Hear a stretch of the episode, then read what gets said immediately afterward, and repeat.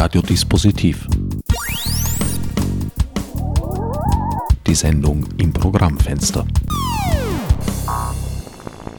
Willkommen bei Radiodispositiv. An den Mikrofonen begrüßen euch diesmal mein Sendungsgast Florian Tschech und der unvermeidliche Herbert Gnauer.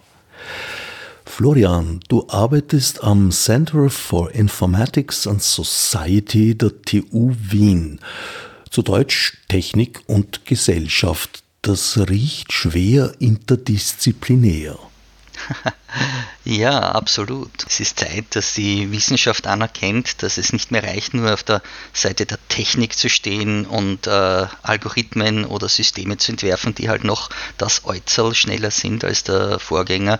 Ähm, es ist dringend nötig, sich Gedanken darüber zu machen, was die Technik, die Technologien, die wir entwerfen, die wir in die Welt hinausschicken, ähm, dort anrichten oder dort bewirken, sei es im positiven oder im negativen Sinn. Und diesem Credo, äh, dieser Überlegung, dass wir eine, als, als ForscherInnen eine Verantwortung haben dafür, ähm, wie die Technologien, die wir schaffen, eben sich auf die Gesellschaft auswirken, ist das Center for Informatics and Society auch unterworfen, genauso wie auch das ähm, breitere Zentrum für Technik und Gesellschaft, Center for Technology and Society, das ähm, an der TU Wien und an den Partnerorganisationen äh, Universität Wien und den beiden Wiener Fachhochschulen auch gerade in der Entstehung ist. Insgesamt finde ich es eine sehr positive Entwicklung, dass das ähm, auch weiter oben in der Universität äh, und der Universitäts- und Forschungslandschaft angekommen ist, dass das wichtig ist.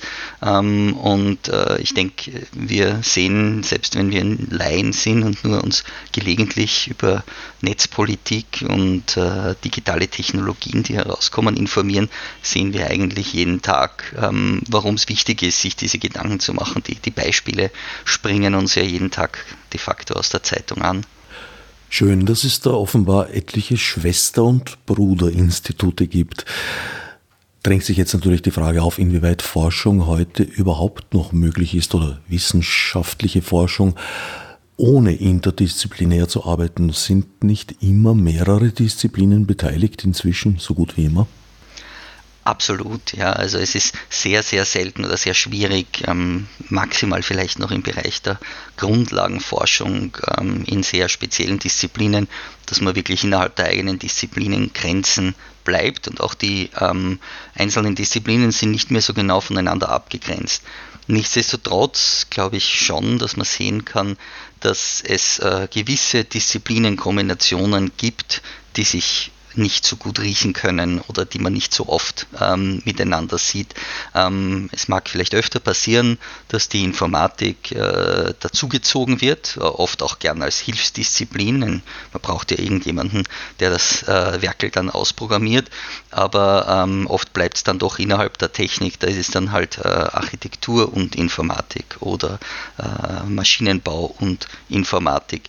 Ähm, speziell bei den großen Disziplinen unterschieden, also zwischen technischen Disziplinen und äh, den Sozial- und Humanwissenschaften, äh, ist allerdings noch gar nicht so gang und gäbe, dass man diese Art von Überschneidungen, diese Art von Kooperationen anstrebt.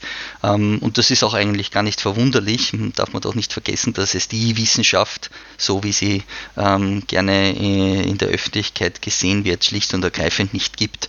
Ähm, jeder Wissenschafts Zweig, jede Disziplin hat eine eigene Sprache, eine eigene Kultur, auch eigene Anforderungen an, an äh, Validität und Methodologie, die ähm, für viele andere Disziplinen ungenügend wären und vice versa. Also jeder interdisziplinäre Ausritt aus der eigenen äh, Heimatdisziplin wird äh, oft eine schwierige Aufgabe der Kommunikation, des gegenseitigen sich herantastens und, und des ähm, über den eigenen Tellerrand hinausschauens. Und ähm, auch für Wissenschaftler und Wissenschaftlerinnen ist es gar nicht so einfach, diesen Schritt immer zu machen sich in einer neuen Disziplin äh, zurechtzufinden. Deswegen ist es so wichtig, dass äh, diejenigen, die sehr wohl versuchen, in diese Richtung zu gehen, äh, die nötige Unterstützung bekommen, ähm, dass es äh, entsprechende Förderungen dafür gibt, dass auch das Geld da ist, dass man diese Forschungen unternehmen kann, selbst wenn sie vielleicht ein bisschen länger dauern sollten, weil es eben diesen Austauschprozess zwischen den Disziplinen braucht. Es ist also gar nicht so einfach, nach Jahrzehnten der vorangetriebenen Spezialisierung das Ganze jetzt wieder zusammenzuführen. Welche ist denn eigentlich deine Heimdisziplin? Ja, ich bin formal äh, ein Informatiker. Ich habe Informatik äh, studiert und bin auch derzeit immer noch am Arbeiten an meiner äh, PhD-Arbeit, an meiner Dissertation in der Informatik. Aber so wie ich das anlege, ist das schon ein fundamental interdisziplinäres Unterfangen, dem ich mich da hier unterworfen habe. Ähm, ich würde mich selbst am ehesten anordnen zwischen der klassischen technischen Informatik und äh, der STS auf der anderen Seite. Das sind die Science and Technology Studies, ähm, die viele Überschneidungen haben mit ähm, Technikfolgenabschätzung, mit Soziologie, teilweise eben auch mit Psychologie. Und in diesem, in diesem Bereich würde ich mich, äh, würde ich mich selbst verorten. Du hast also jede Menge, äh, wie soll ich sagen, Lernbedarf in anderen Gebieten. Ich sehe mit Freuden, dass sich seit wir das letzte Mal im Dezember 2018, glaube ich, miteinander gesprochen haben, mit Mikrofon dabei, äh, das Team, das Staff des CIS verdreifacht hat. Äh, ja, das stimmt tatsächlich. Ähm, wir haben ähm, es geschafft, äh, Leute an Land zu ziehen, die sich für ähnliche Dinge äh, interessieren und die mit uns, mit uns kooperieren in diesen verschiedensten Forschungsprojekten. Allen voran natürlich dem Forschungsprojekt zum AMS-Algorithmus. Und ich glaube, das ist gerade unter dem Gesichtspunkt des wissenschaftlichen Prekariats. Ähm, die meisten meiner Kollegen und Kolleginnen, die nicht zufällig bereits auf einer Professorinnenstelle sitzen, ähm, kriegen im besten Fall ein paar Jahre einen Vertrag. Ähm, also gerade unter diesem Gesichtspunkt ist das schon eine gewisse Leistung und gibt uns Mut, dass wir die richtige Richtung eingeschlagen haben und auch die ähm, zunehmenden ähm, Partnerinnenschaften mit anderen Universitäten oder eben mit diesem Center for Technology and Society an der TU Wien nun geben uns Mut, dass es auch mit diesem Wachstum weitergehen wird.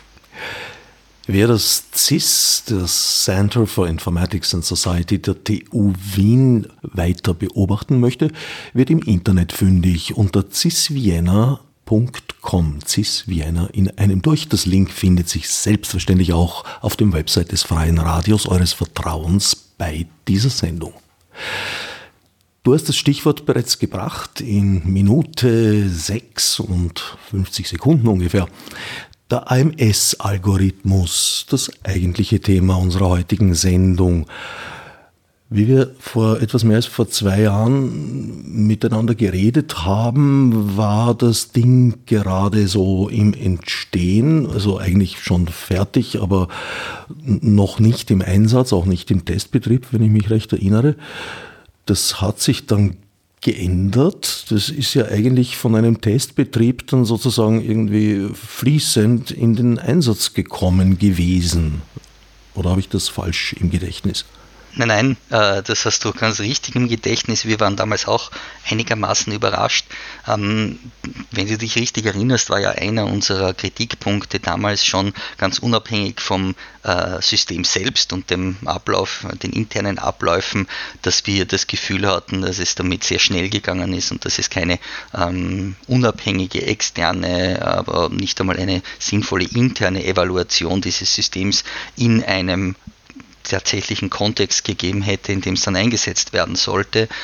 Ähm, wir hätten erwartet gehabt, dass diese Art von Testbetrieb selbstverständlich passiert, ohne dass äh, die Betroffenen, also die Arbeitssuchenden, schon direkt mit dem System äh, in Kontakt kommen. Zu dem Zeitpunkt, wo wir letztes Mal gesprochen hatten, war davon äh, noch nicht äh, die Rede, dass es so etwas schon gegeben hätte.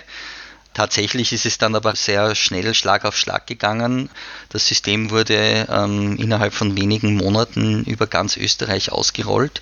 Ähm, es wurde nur schlicht und ergreifend als im Testbetrieb deklariert, aber soweit wir sehen konnten, hat das keinen tatsächlichen Unterschied gemacht zu einem Produktiveinsatz des Systems. Ähm, das System war weiterhin verfügbar und äh, wurde auch äh, sukzessive in die Richtlinien und die, die Anleitungen für die AMS-Beraterinnen integriert. Es gab dann äh, soweit ich das äh, richtig im Kopf habe, einige Pläne, hier konkrete Schulungen durchzuführen. Es gab äh, in den unterschiedlichen äh, Bezirken und unterschiedlichen äh, Bundesländern einzelne Schulungsbeauftragte oder Beauftragte am AMS, die eben als äh, eine Art Ombudsstelle für die Mitarbeiterinnen dienen sollten. Und zu dem Zeitpunkt, wo es dann interessant geworden wäre, wo wir schon äh, Interesse gehabt hätten, das uns genauer anzusehen, war es dann soweit und äh, Covid ist eingetreten und plötzlich hat sich alles verlangsamt und nichts ist mehr passiert in die Richtung. Sogar die Schulungen wurden, glaube ich, ausgesetzt. Ähm, wir haben allerdings nichts davon gehört, dass das System nicht mehr weiter eingesetzt worden ist. Dazu ist es mir wichtig zu sagen, Evaluierung ähm, in einem sicheren Kontext sieht natürlich anders aus, als das System einfach mal auszurollen und dann im Nachhinein Schulungen nachzureichen. Das war damals schon einer der großen Kritikpunkte, die uns von Anfang an aufgefallen ist, äh, sind auch ganz unabhängig davon, was intern im System wirklich passiert, ähm, technische Entwicklungen, algorithmische Systeme, die so breite Auswirkungen auf so viele Menschen haben können, sollten natürlich sauber evaluiert werden und das bevor sie Schaden anrichten können oder womöglich Nutzen bringen. Das mag ja auch der Fall sein. Bevor wir jetzt auf die Geschichte des AMS-Algorithmus im Besonderen eingehen, hat sich ja einiges getan inzwischen sollten wir vielleicht ganz kurz noch besprechen, was ist ein Algorithmus? Der Begriff ist in aller Munde, aller Ohren, aber ich glaube, es bestehen doch recht unterschiedliche Vorstellungen davon.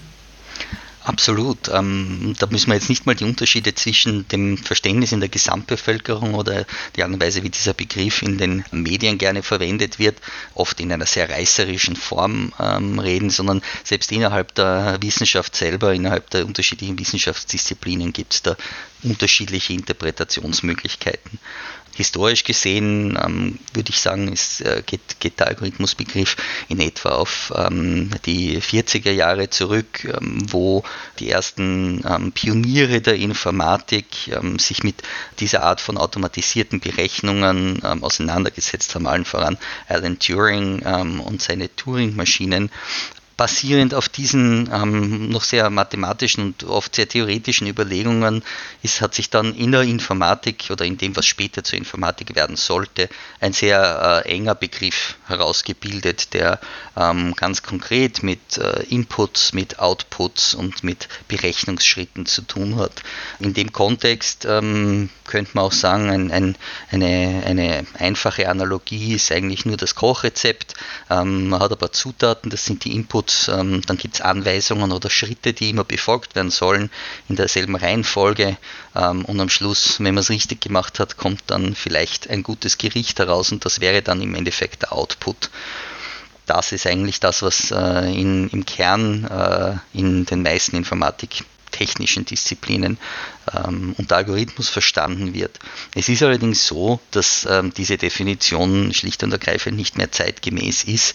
Ähm, in Zeiten äh, wie diesen, wo ähm, Programmiersprachen immer mehr und mehr in den Alltag eindringen, ähm, in der Schule gelehrt werden ähm, und äh, uns eigentlich in, in allen diesen Bereichen begleiten, in Zeiten, wo niemand mehr in unserem zentraleuropäischen oder westlichen Kontext zumindest ohne äh, Smartphone, ohne Computer in der Arbeit, ohne Laptop zu Hause um, unterwegs ist, ähm, müssen wir diesen Begriff ein bisschen ausweiten und ein bisschen breiter fassen. Der schlimmste Kritikpunkt aus, aus interdisziplinärer Sicht äh, diesem engen Begriff gegenüber ist nämlich die Tatsache, dass er schlicht und ergreifend den Kontext des Einsatzes komplett ausblendet. Ähm, diese Grunddefinition basiert rein auf dieser mathematischen Formulierung und hat, äh, bezieht nicht mit ein, wer denn die Person ist, die diesen äh, Algorithmus designt hat, ähm, wer die Stakeholder sind, die ein Interesse daran haben, dass er so oder so programmiert oder umgesetzt wird und schlussendlich natürlich auch noch die Frage, wo, wann und in welcher Form er draußen in der Gesellschaft dann tatsächlich in den Einsatz kommt. Und äh, unter diesem Gesichtspunkt ähm, spreche ich immer gerne statt vom Algorithmus von algorithmischen Systemen. Diese Dinge sind viel komplexer als ein, äh, diese, diese enge Definition innerhalb der Informatik und sind meistens eigentlich Systems of Systems, also Systeme von Systemen, die miteinander in Interaktion treten, ähm, die Daten austauschen, die mit Menschen in Interaktion treten, die sich auch einer ständigen Veränderung äh, unterworfen sehen. Und ähm, unter diesem Gesichtspunkt ist es wichtig, diesen Begriff so breit wie möglich zu fassen. Also so wie wir äh, in der kritischen Algorithmenforschung von algorithmischen Systemen sprechen, geht es dabei sowohl um den technischen Teil, um die Umsetzung, um diese Inputs, um diese Anweisungen, die befolgt werden und diese Abläufe, aber genauso auch um die Interaktionen mit den Menschen, die diese Algorithmen schaffen, formen und benutzen, beziehungsweise ganz am Schluss von ihnen betroffen sind.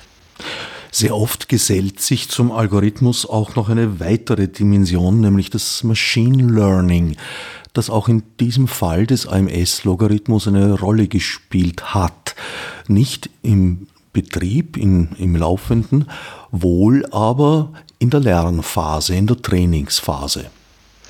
Ganz genau. Also Machine Learning ist eine der Unterdisziplinen von ähm, dieser technischen Auslegung der, der, Algorithmen, in der auf bestehenden Datenbasen versucht wird, Patterns, also Muster innerhalb von den gesammelten Daten zu erkennen und daraus irgendwelche Schlüsse zu ziehen.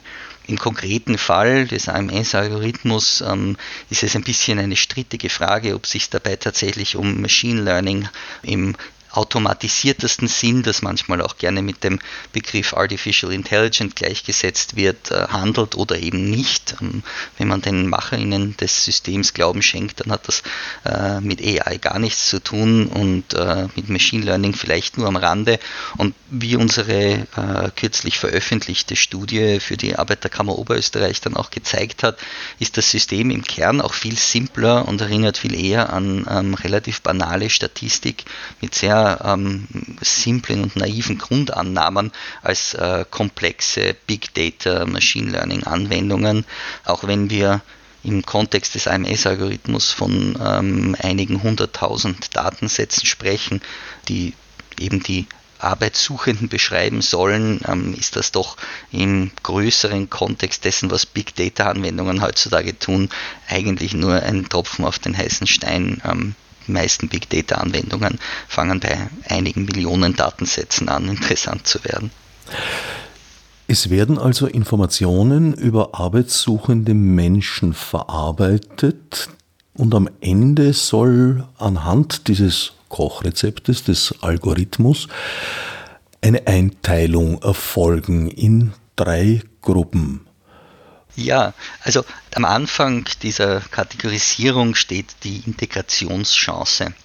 Und äh, wie wir zum letzten Mal darüber geredet haben, war da noch viel die Rede ähm, von äh, logistischer Regression und sehr komplexen Berechnungsschritten. Das war auch damals ganz kompliziert irgendwie zu erklären. Wie sich dann herausgestellt hat, sind die ersten Dokumente, die veröffentlicht wurden, ähm, da sehr ähm, fehlleitend gewesen oder haben vielleicht den Fokus auf ein Detail gelegt, das im Endeffekt mit dem Algorithmus selbst dann fast gar nichts mehr zu tun hatte. So wie wir es jetzt kennen, so wie wir es jetzt wissen, ist das System ähm, viel banaler. Jede Person, die beim AMS landet, wird ähm, anhand von verschiedenen Variablen ähm, erstmal einer Konstellation, wie Sie das nennen, zugeordnet. Also wenn ich zum AMS äh, komme, dann werde ich äh, in dem Fall als Mann klassifiziert, in die mittlere Altersgruppe klassifiziert ähm, und so weiter und so fort. Äh, alle diese anderen Variablen, die das System betrachtet. Was dann passiert, für diese Integrationschance ist wirklich relativ simpel. Das System sucht nach allen anderen Personen, die genau oder sehr ähnliche Personeneigenschaften haben wie ich und ähm, sieht sich an aus dieser Gesamtgruppe, wie viele haben denn in der Vergangenheit, also in den vergangenen vier Jahren, eines von diesen beiden Integrationskriterien geschafft. Und das Integrationskriterium bezieht sich entweder auf die kurze Sicht oder auf die lange Sicht. Da geht es eben dann um die Frage, wie viele Tage Beschäftigung hat diese Person innerhalb äh, von äh, einem kurzen Zeitraum, also sieben Monaten oder einem längeren Zeitraum, also zwei Jahren, tatsächlich gefunden. Und dann wird ein äh, Verhältnis gebildet, das ähm, äh, jede Person in der Mittelschule schon berechnen könnte, nämlich die Frage, wie viele von diesen Personen haben dieses Kriterium erfüllt und wie viele von diesen Personen haben das Kriterium nicht erfüllt. Also wenn das System mich betrachtet und ähm, zu meinen Personeneigenschaften zehn andere Personen findet, die dieselben Eigenschaften haben und von denen haben äh, sechs das Integrationskriterium kurz erfüllt und vier nicht, dann ist meine Integrationschance laut diesem System 60 Prozent.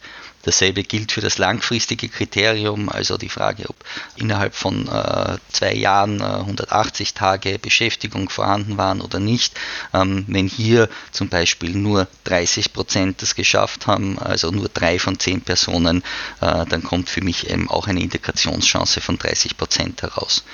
Und diese zwei Integrationschancen, die für jede Person, die als Arbeitssuchende ähm, beim AMS landet, berechnet wird, das sind eigentlich die beiden, die für diese Schranken herangezogen werden, ist meine Chance, meine kurzfristige Chance höher als 66 Prozent, lande ich in der Kategorie hoch, ist meine Chance für die langfristige Integration geringer als 25 Prozent, dann lande ich in der Gruppe niedrig.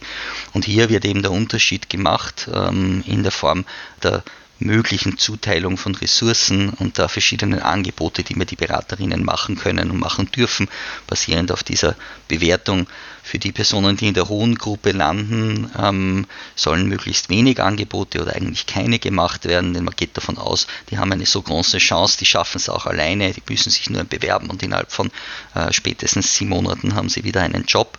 Hingegen auf der anderen Seite, ähm, auf der Niedriggruppe, also denjenigen unter 25 Prozent, stehen gewisse, besonders die teureren Förderungsangebote, die für die mittlere Gruppe da sind, nicht mehr zur Verfügung und es wird diesen Personen angeboten, sich in eine Art von Betreuungseinrichtung zu begeben, die ähm, einen geringeren Schwellwert hat, der Interaktion, die nötig ist.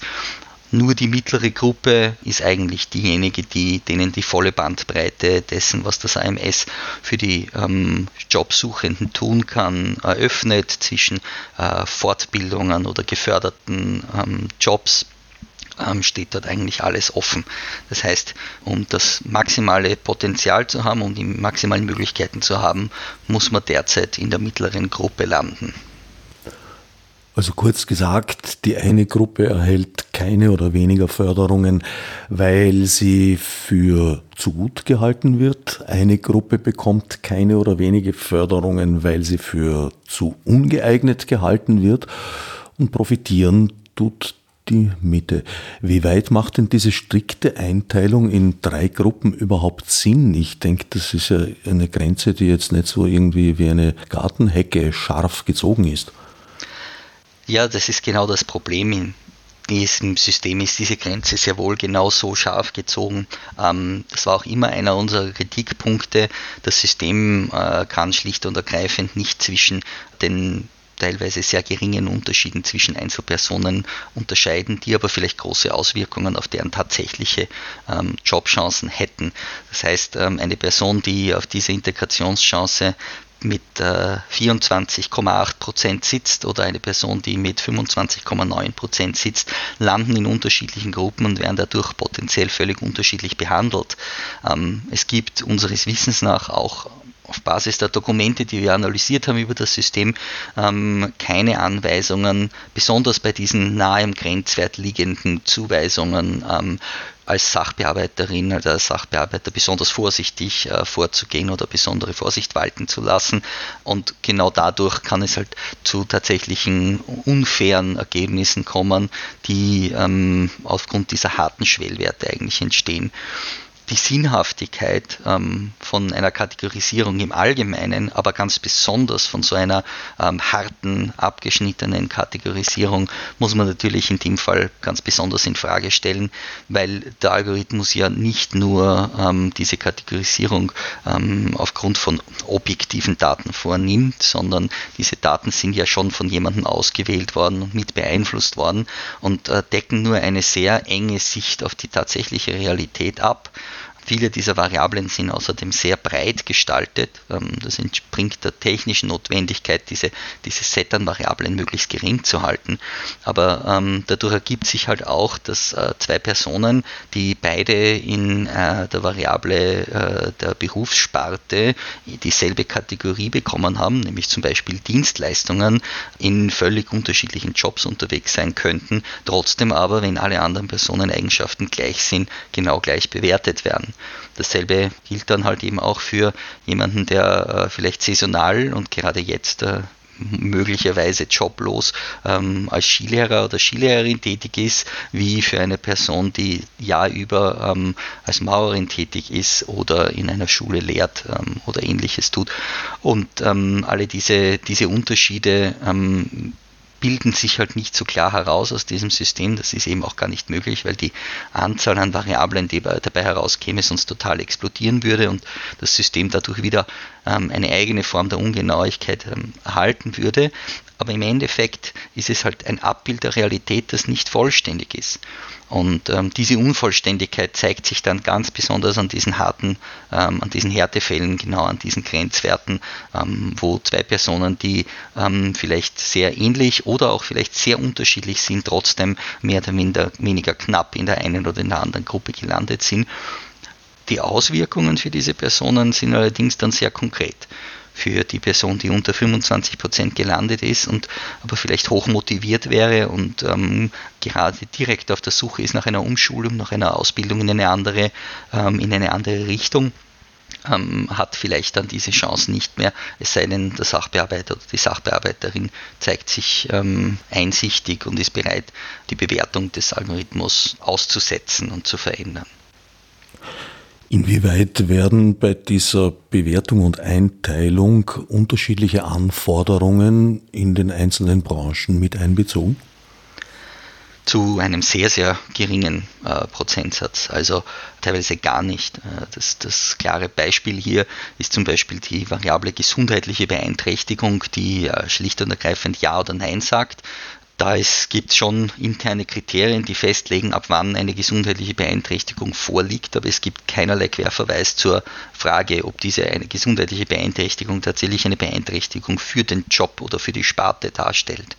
Ähm, natürlich mag eine Person, die zum Beispiel im Rollstuhl sitzt, andere Anforderungen an einen Job haben ähm, als eine Person, die einer anderen chronischen Krankheit anhängt, aber je nachdem, ob es jetzt da um einen Bürojob gehen sollte oder vielleicht um irgendeinen anderen Job, der mit vielen äh, Reisen äh, verbunden ist, mag das eine Einschränkung sein oder eben auch überhaupt nicht.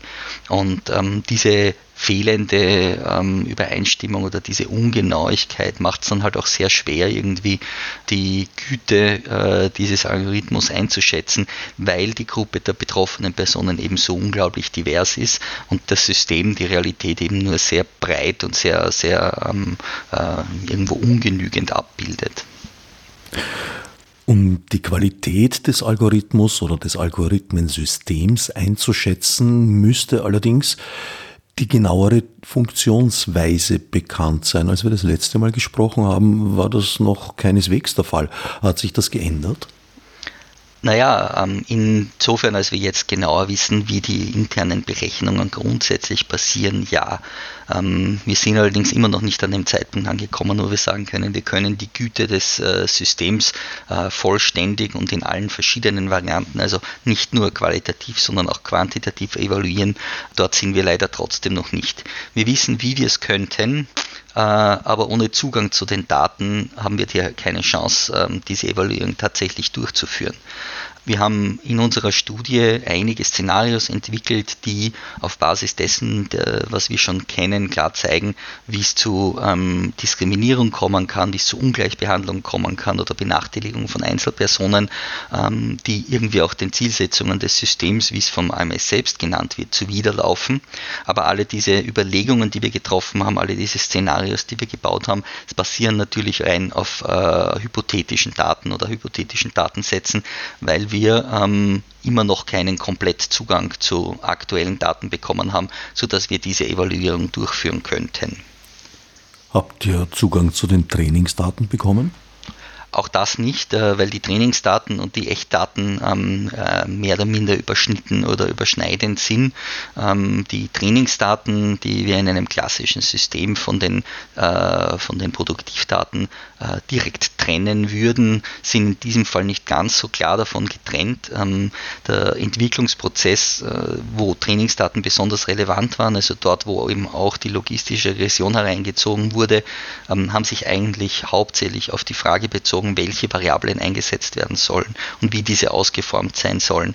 Im jetzigen Betrieb ist es so, dass äh, die Trainingsdaten ähm, die kompletten Datensätze der letzten vier Jahre sind, die sich eben beziehen auf die Performance oder auf die Integrationschancen ähm, all dieser Personen, die den Bewerberinnen besonders ähnlich sind. Daher gibt es dort keine so klare Trennung mehr zwischen Trainingsdaten und Produktivdaten.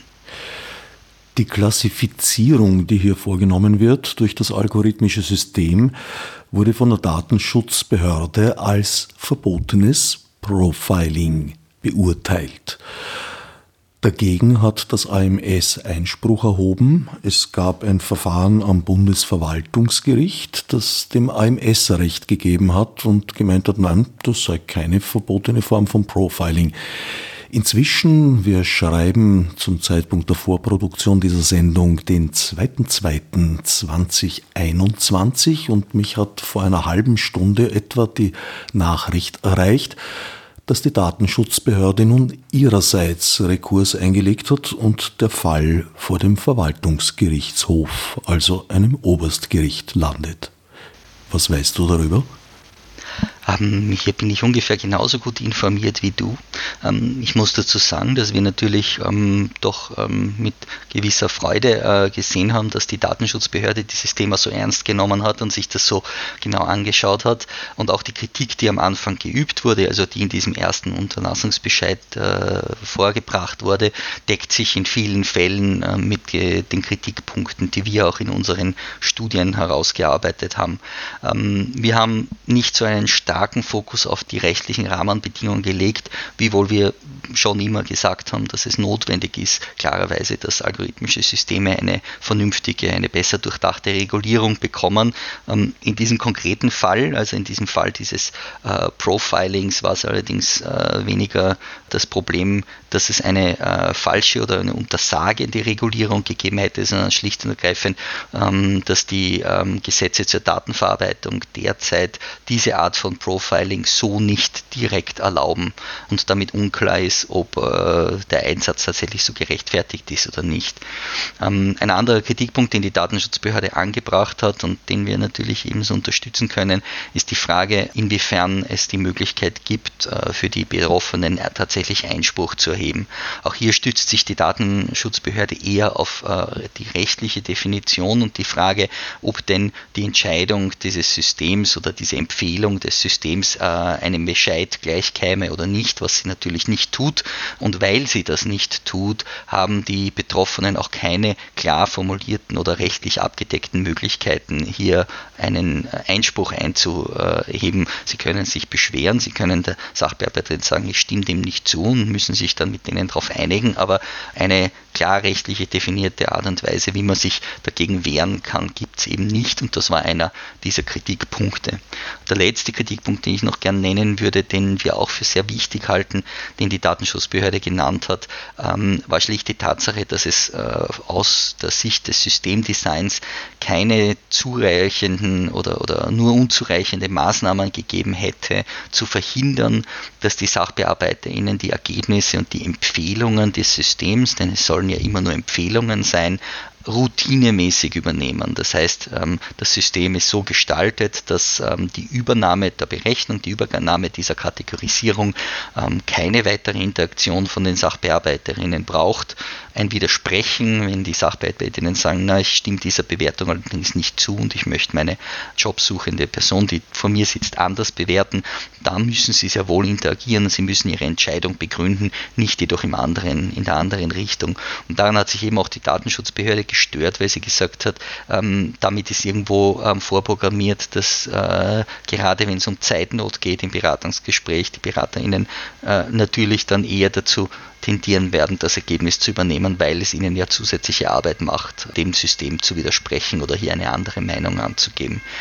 Ähm, das sind natürlich nicht alle Kritikpunkte, die wir angegeben haben, aber ich glaube, es zeigt schon sehr gut, dass es da genug zu kritisieren gibt und dass einige von diesen Punkten nicht nur technisch oder soziopolitisch, sondern eben auch rein rechtlich durchaus strittig und fragwürdig sind. Die äh, Entscheidung des Gerichts äh, in diese Richtung, glaube ich, kann ich jetzt auch auf einer rechtlichen Ebene Ebene nicht so direkt kommentieren. Ich bin zwar gerne äh, interdisziplinär unterwegs, aber die Rechtswissenschaften sind dann doch etwas ferner von äh, meiner Heimatdisziplin, dass ich mich da trauen würde, hier wirklich direkte Aussagen dazu zu machen. Ähm, nichtsdestotrotz ähm, das Beharren der Datenschutzbehörde, ähm, diesen Entscheid nicht anzuerkennen und doch nochmal vor das Gericht zu gehen, ähm, finde ich durchaus begrüßenswert, einfach weil es auch dazu führt, dass wir vielleicht in einer breiteren Öffentlichkeit mehr und mehr über die rechtlichen Rahmenbedingungen, die Befugnisse, die nötig sind, um so ein System zu designen, zu betreiben, anstreben können und diesen Diskurs weiterführen können, was ähm, aus meiner Sicht natürlich ganz wichtig ist. Na, einen kleinen Versuch, dich aufs juristische Glatteis zu locken, musst du mir doch zugestehen. Worin bestand der Knackpunkt bei der unterschiedlichen Beurteilung der eingesetzten Art des Profilings?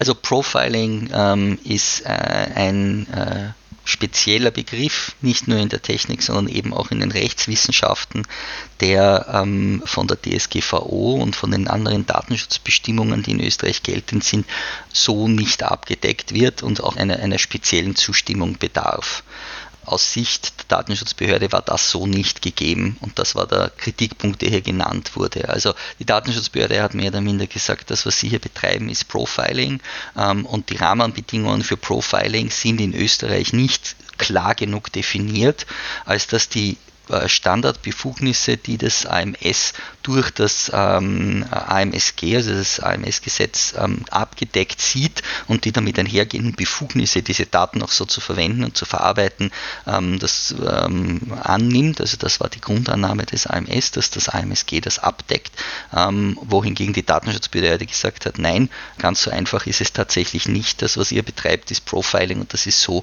im Gesetz nicht ausreichend geregelt, um diese weitreichenden Eingriffe Eingriffe in die Persönlichkeitsrechte äh, abzudecken. Ich glaube, das ist die, die kürzeste Erklärung, die ich liefern kann, wo ich mir noch relativ sicher bin dabei. Was mir noch dazu einfiele, wäre natürlich, dass wenn die Möglichkeit bestünde, sich der Verwurstung durch den Algorithmus zu verweigern, müsste garantiert sein, dass man dennoch unverminderte Chancen auf eine Förderung hat. An und für sich ja. Also wenn es eine Möglichkeit gibt, ähm, hier ein Opt-out wahrzunehmen und zu sagen, ich möchte weder von dem System bewertet werden, noch möchte ich, dass meine Daten in das System für die Berechnung von anderen Personen in Zukunft mit einbezogen werden, ähm, müsste natürlich weiterhin gewährleistet sein, dass ich dieselben Chancen bekomme ähm, wie die anderen das wandert eben dann in diesen schwierigen Zwischenbereich, der eben nicht mehr rein technisch oder rechtlich ist, sondern wo natürlich dann auch die Frage zu stellen ist, wie gehen denn die Sachbearbeiterinnen damit um, wenn sie eine Person vor sich sehen, die groß im, Daten, äh, im Datensatz Opt-out äh, stehen hat. Ähm, ähnliche Fragestellungen, äh, auch ethischer Natur, haben sich ja ähm, zum Beispiel bei der Einführung der ELGA, ähm, also des elektronischen Gesundheitsakts, äh, ergeben, wo auch irgendwie die Frage im Raum stand, naja, wenn ich jetzt ein Opt Opt-out anstrebe und sage, ich möchte nicht in diesem System erfasst werden, ähm, werde ich dann von dieser Ärztin oder jenem Arzt anders behandelt ähm, als, ähm, als äh, die Person, die nach mir reinkommt und vielleicht diesem, äh, dem zugestimmt hat, äh, in welche Richtung das auch immer gehen mag. Also das Problem hier ist sicherlich auch, dass ähm, wenn äh, der Default ist, dass meine Daten verwendet werden und ich quasi ähm, mich dagegen wehren muss, ähm, dass das natürlich dann auch zu einer einer Art von Stigmatisierung führen kann, die ähm, unglaublich schwer nachzuvollziehen ist und die eigentlich dieser, dieser ähm, wie soll ich sagen, diesem Grundziel, diesem erklärten Grundziel, ähm, warum dieses System überhaupt designt wurde, widerspricht. Nämlich eines von diesen drei Zielen war es ja ganz klar, die Willkür einzuschränken, die Sachbearbeiterinnen äh, hatten in der Einschätzung, welche Maßnahmen für ihre Jobsuchenden angemessen wären oder nicht. Ähm, das ist immer wieder als ein Talking Point genannt worden in äh, offiziellen Dokumenten, aber genauso gut in, in Medienstatements, dass das AMS ja nur versucht, ähm, etwas gegen diese oft aufkommende Kritik zu machen. Ihre Sachbearbeiterinnen würden gegen einzelne Personen diskriminieren, wenn sie ihre Einschätzungen vornehmen nehmen. Und äh, genau dasselbe Problem ergäbe sich ja potenziell auch eben mit dieser Opt-out-Variante, weil äh, auch da es unglaublich schwer ist nachzuvollziehen, ob ich denn jetzt tatsächlich gleich behandelt worden bin oder nicht. Wäre diese Nachvollziehbarkeit der Einteilung, die der Algorithmus, das algorithmische System getroffen hat, höher als bei der menschlichen Entscheidung? die ja auch auf Grundlage von Kriterien geschieht. Naja, das ist eine sehr ähm, schwierige und prozedurale Frage. Ähm, eine, die äh, ich für unglaublich wichtig erachte und die ich, der ich mich auch sehr intensiv äh, widme oder der wir uns auch in unserer Forschung relativ intensiv gewidmet haben. Ähm, das Problem dahinter ist, dass es kein Patentrezept dafür gibt, um zu entscheiden, ist die Nachvollziehbarkeit jetzt in einem System tatsächlich komplett gegeben oder ist sie tatsächlich besser, als sie es, als sie es vorher war letztendlich ist es immer eine kontextsensitive Entscheidung, die hier getroffen werden muss. Es sind die Prozeduren, die ähm, Beraterinnen durchlaufen müssen, die Entscheidungen, die sie treffen, gut dokumentiert und für die ähm, Betroffenen einsichtig? Und ist das tatsächlich mehr der Fall, als beim System durch den Algorithmus bewertet zu werden? Ich habe nicht genug Einblick ähm, in alle einzelnen äh, Schritte des Prozederes, die vor der Systemeinführung geherrscht haben, ähm, um da eine endgültige Antwort darauf zu geben. Nichtsdestotrotz gibt es schon einen Unterschied und das ist schlicht und ergreifend der Unterschied der Möglichkeit der Human Accountability, also des menschlichen Diskurses. Im allermindesten Fall habe ich zumindest die Chance oder das Potenzial, meine Sachbearbeiterin direkt zu fragen, warum haben Sie mich so eingeschätzt? Ich möchte gerne eine Erklärung dafür haben, die mir das klar nachweist und wo ich irgendwie ähm, vielleicht damit in Diskurs treten kann und dann dem spezifisch widersprechen kann. Das System, so wie wir es jetzt kennen, ähm, liefert auch Erklärungen, allerdings sehr eingeschränkter Form, die ähm, eigentlich nur aus ähm, modulartig zusammengebastelten Stehsätzen bestehen, die erklären sollen, warum meine Bewertung besonders gut oder besonders schlecht ausgefallen ist in dem System. Und auch diese Erklärung ist nicht für alles, äh, alle Betroffenen verfügbar. Gerade diejenigen, die zum Beispiel keinen vollständigen Datensatz aufweisen, also ähm, zum Beispiel Personen ähm, mit Migrationshintergrund, die äh, erst innerhalb der letzten x Jahre, aber weniger als vier nach Österreich gekommen ist, gelten als Personen mit unvollständigen Daten, weil eben nicht die gesamte Erwerbshistorie der letzten vier Jahre bekannt ist ähm, über diese Personen. Und alle die Personen, die in diesem unvollständigen Datensatz drinnen sind, bekommen keine Erklärungen des Systems, warum sie so bewertet wurden, wie sie bewertet sind. Also zumindest in diesem speziellen Fall ist es relativ klar, dass natürlich die Accountability, also die Nachvollziehbarkeit und die Rechenschaftspflicht ähm, und Möglichkeit bei der Interaktion mit den menschlichen Sachbearbeiterinnen sehr viel höher ist als die mit dem System, weil das System zu diesem Thema schlicht und ergreifend sagt, ich weiß es nicht. Wenn die Datenschutzbehörde in Zweifel zieht, dass der Vorschlag der Maschine vom beurteilenden Menschen overruled wird, nicht beachtet wird, sondern eine andere Entscheidung getroffen wird, dann argumentiert sie keineswegs im luftleeren Raum. Da gibt es ja einige Studien bereits dazu. Absolut. Also ähm, es gibt ähm, in der Ungleichheitsforschung, ganz besonders wenn es um ähm, Biases geht, ähm, eine zahlreiche Forschungsergebnisse, die zeigen, dass ähm, Menschen generell dazu tendieren, ähm, automatisierten Entscheidungen Entscheidungen von Computersystemen eher zu vertrauen als oft auch der eigenen Einschätzung. Das ist ähm, ein Terminus, der als Automation Bias ähm, bezeichnet wird. Ähm, da gibt es schon relativ klare Evidenz und empirische Evidenz dazu, dass das tatsächlich ein Problem ist. Und wie bei den meisten Biases, die ja irgendwie auf ähm, äh, kognitiven Effekten basieren, gibt es auch relativ klare Forschung dazu, die sagt, naja, Bewusstsein alleine ist nicht genug, um diese Biases auszuheben.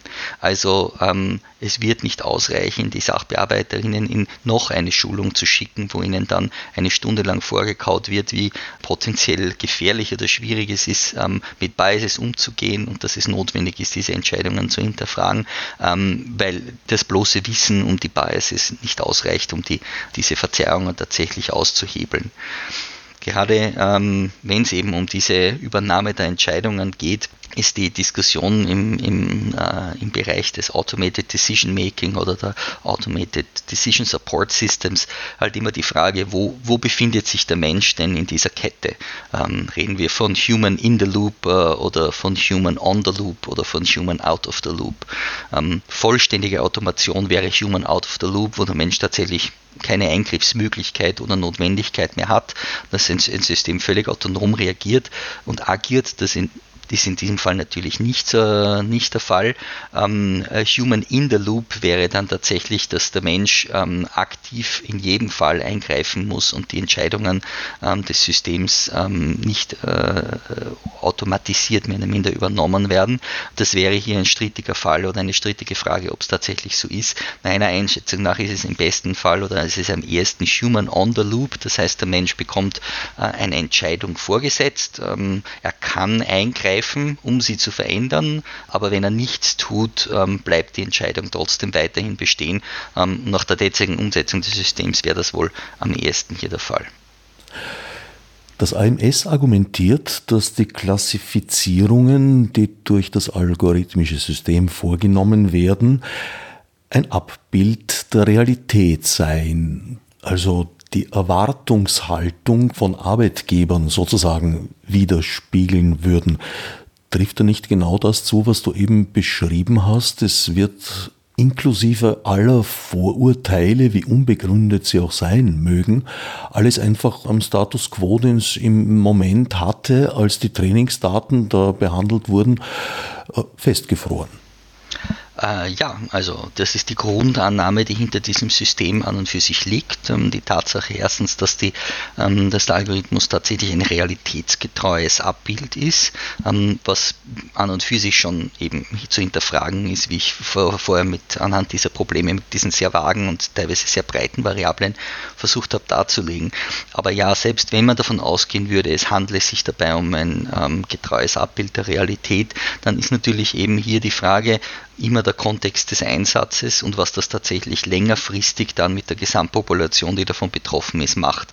Und ähm, genau wie du das gerade gesagt hast, ähm, ist eben das Problem dieser Feedback Loops hier, wenn das System die existierenden Ungleichheiten mit einfasst und festschreibt, ähm, basierend auf denen dann ähm, Personen unterschiedlich behandelt werden und aufgrund dieser unterschiedlichen Behandlung vielleicht genau diese Nachteile ähm, weitergegeben werden und tradiert werden, dann sind wir natürlich hier in einem Teufelskreis, der dazu führt, dass sich insgesamt, zumindest statistisch ähm, in Averages, also ähm, im Mittel, die Situation der Betroffenen tatsächlich nicht verbessern wird, ähm, sondern im besten Fall gleich bleiben oder im schlimmsten Fall äh, im Allgemeinen sich noch verschlechtern wird.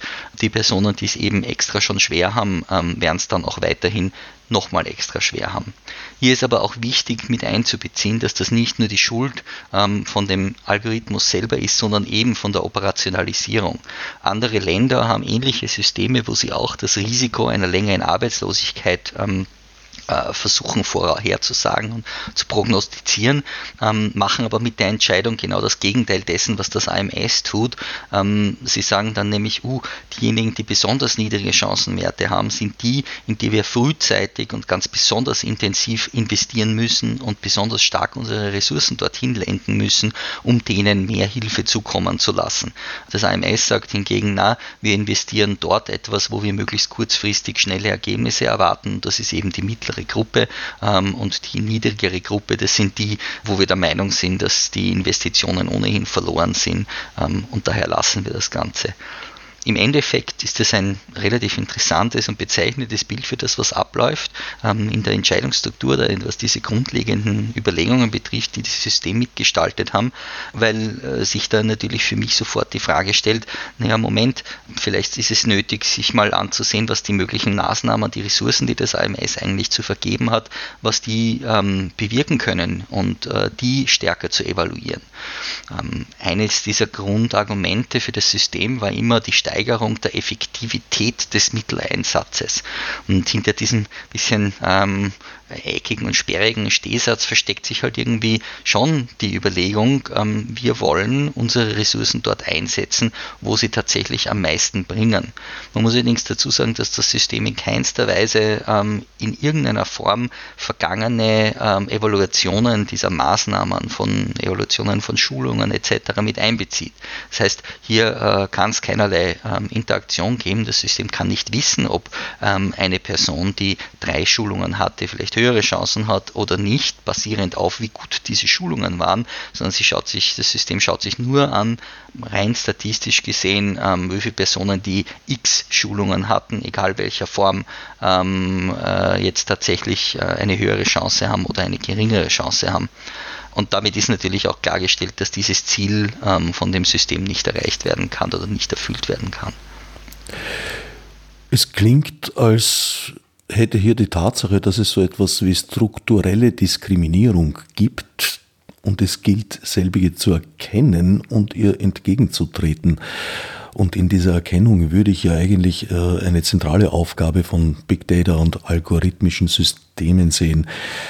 Es wirkt, als sei diese Tatsache, dass das nun mal existiert und eigentlich nicht wünschenswert ist, hier völlig ignoriert worden. Ja, also ähm, das ist irgendwie diese interessante ähm, Problemstellung, die sich aus der ähm, Überlegung ergibt, dass man dieses System ja auch anders einsetzen könnte. Ähm, das System, ähm, ich würde nicht sagen, dass das System ignoriert, dass es strukturelle Diskriminierung gibt. Ich glaube, das System ähm, funktioniert sogar nur auf Basis der Annahme, dass diese strukturelle Diskriminierung existiert. Die Frage ist nur, was man dann mit dieser Information macht und wie man das System einsetzt. Dasselbe System, das das jetzt als Decision Support System gedacht ist und eben bei einer Entscheidungsfindung, wie denn mit ähm, äh, Jobsuchenden umzugehen sei eingesetzt wird, könnte man ja auch äh, als ein reines statistisches Informationssystem verwenden, um genau diejenigen Personengruppen, diejenigen Konstellationen herauszusuchen oder sich eben genau diese einzelnen Variablen, ähm, die Personen beschreiben, anzusehen, ähm, um Indikatoren zu halten dafür, wo strukturelle Diskriminierung ganz besonders stark greift, welche Personengruppen ganz besonders stark unter Diskriminierung zu leiden und dann eben nicht nur auf Basis dieser sehr breiten Variablen stehen zu bleiben, sondern eben noch den Schritt hineinzumachen und dann mit Folgestudien sich das genau anzusehen. Wenn herauskommt, ähm, dass eine besondere Gruppe ähm, diejenigen sind, die zum Beispiel genau äh, zwei zusätzliche Maßnahmen vom AMS erhalten haben, zwei Schulungsmaßnahmen oder zwei Weiterbildungsmaßnahmen erhalten haben und sich herausstellt, die haben 30 Prozent weniger Chancen an Jobben zu finden, naja, dann sollte man sich doch vielleicht anschauen, was denn genau in diesen Schulungen passiert ist.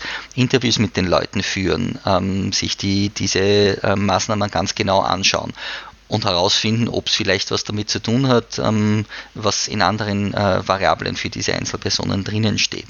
Dasselbe gilt natürlich auch für die mehr plakativeren Beispiele. Natürlich, wenn ich mir ansehe und sage, okay, wenn ich nur die beiden Gruppen unterscheide zwischen Männern und Frauen ähm, oder zwischen denen unter ähm, 50 und denen über 50, und hier gibt es einen harten Schwellwert, der ganz klare Diskrepanzen aufzeigt, ja, dann ist es natürlich interessant, sich anzuschauen, warum das genau der Fall ist und ob das über alle Sparten dasselbe, äh, dasselbe Problem ist und so weiter und so fort. Der Punkt ist nur, diese Art von statistischen Analysen passieren natürlich, das ist ein ganz ein, äh, ein Kernaufgabengebiet auch dessen, was die Forschungsabteilung vom AMS selbst tut ähm, und auf Basis derer dann Policy-Entscheidungen getroffen werden sollten, wo besonders Förderungen relevant sind, ähm, äh, wo besondere Maßnahmen nötig sind etc. Dafür braucht es dann dieses äh, unter Umständen äh, relativ komplexe und vor allem durchautomatisierte System an und für sich nicht. Da reicht es, wenn clevere Wissenschaftler, Wissenschaftlerinnen, die ähm, sich mit Arbeitsmarktstatistiken auskennen, diese Statistiken regelmäßig erstellen und analysieren ähm, und dann auch sehr viel schneller auf, auf ähm, kurzfristige Veränderungen reagieren können, als dass dieses System, so wie es jetzt existiert, kann, weil auch wenn das System regelmäßig abgedatet wird und ähm, immer die letzten vier Jahre in Betracht zieht innerhalb äh, und jedes, jede Woche, jedes Monat ähm, neue Daten bekommt, mit denen es gefüttert wird. Ähm, es gibt halt doch einschneidende große Trends, äh, globale Krisen. Die globale Pandemie ist offensichtlich äh, ein Einflussfaktor in diese Richtung, ähm, die das System äh, nicht so mit einbeziehen kann und nicht, auch nicht voraussehen kann. Zu den großen Stärken von Big Data, Machine Learning und anverwandten Systemen zählt ja eigentlich die Mustererkennung. Wären Sie damit nicht sogar prädestiniert als Werkzeuge, um strukturelle Diskriminierung zu erkennen und aufzuspüren? Absolut. Ähm, also dann müssten wir aber wirklich von, äh, von Big Data reden hier und in einem äh, Ausmaß mit Komplexität von Variablen umgehen, die tatsächlich für den Menschen nicht mehr erfassbar ist. Die Simplifizierung, die dieses System aber bereits vorgenommen hat, in diese sehr überschaubare Anzahl an Variablen, ähm, mit auch dieser eigentlich eben, wie ich gesagt habe, überschaubaren Anzahl an Datensätzen, macht das noch gar nicht so wirklich nötig. Ähm, interessant wäre es vielmehr, ähm, wenn man sich jetzt schon versucht, diese strukturellen Diskriminierungen anzuschauen, dann eben feiner zu differenzieren auf einem Level, das für den Menschen manuell so nicht mehr machbar wäre. Ähm, aber so wie wir jetzt stehen, ist das System gar nicht so, gar nicht so komplex, gar nicht so schlau und die Muster, die es äh, erkennen kann innerhalb dieser variablen Kombinationen, sind jetzt ähm, nicht so undurchsichtig oder undurchschaubar, dass man sie nicht mit ähm, eben einer relativ banalen Statistik auch erkennen hätte können. Damit sind wir leider am Ende der Sendezeit angelangt. Wer uns noch ein bisschen lauschen möchte, kann das in der vollständigen Podcast-Version tun. Das Link findet sich abermals, hoffe ich jedenfalls, auf dem Website des Freien Radios eures Vertrauens bei der Sendung. Von der geschätzten Radiohörerinnenschaft muss ich mich an dieser Stelle leider verabschieden. Ich danke Florian Tschech vom Center for Informatics and Society der TU Wien für das Gespräch und allen anderen fürs Zuhören.